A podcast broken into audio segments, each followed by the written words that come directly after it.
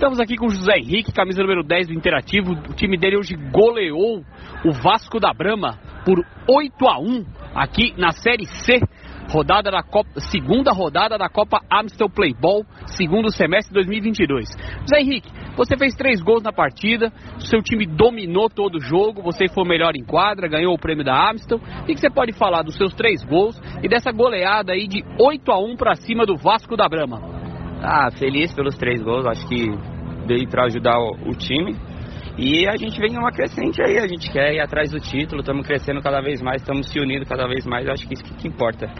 E vamos que vamos, aí é prazer, é o interativo, estamos chegando, hein?